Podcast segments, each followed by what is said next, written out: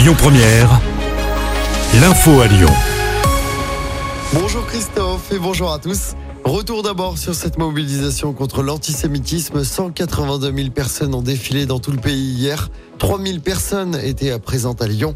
La plupart des élus locaux ont participé à ce rassemblement.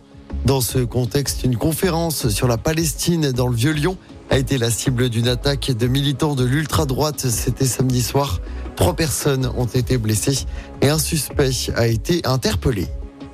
La secrétaire d'État chargée de la jeunesse et du service national universel est en déplacement dans le Rhône aujourd'hui. Prisca Thévenot est attendue à Brinda cet après-midi.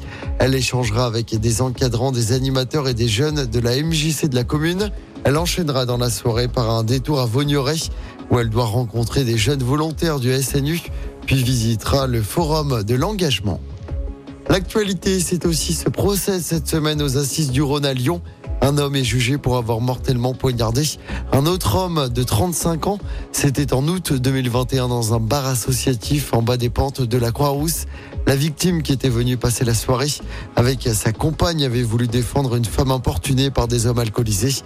Et c'est là qu'il avait reçu un coup de couteau dans l'abdomen avant de succomber à ses blessures.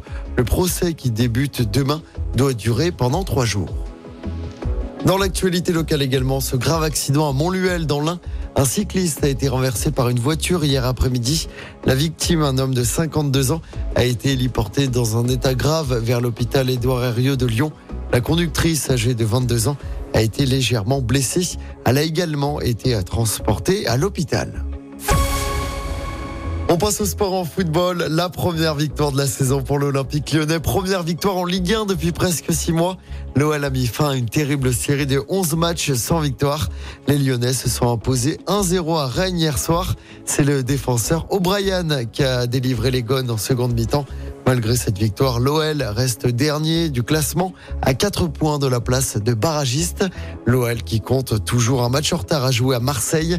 Ce sera le 6 décembre prochain. Place désormais à la trêve internationale. L'OL recevra Lille le dimanche 26 novembre à 20h45. En basket, l'Asvel s'est également imposé hier en championnat, victoire contre Dijon à l'Astrobal. Score final 79 à 74. Et puis en rugby, je rappelle la défaite du Loup samedi. Défaite 36 à 32 contre le Stade français à Gerland. Les Lyonnais qui sont à 9e du top 14 ce matin. Écoutez votre radio Lyon Première en direct sur l'application Lyon Première, lyonpremière.fr et bien sûr à Lyon sur 90.2 FM et en DAB+. Lyon Première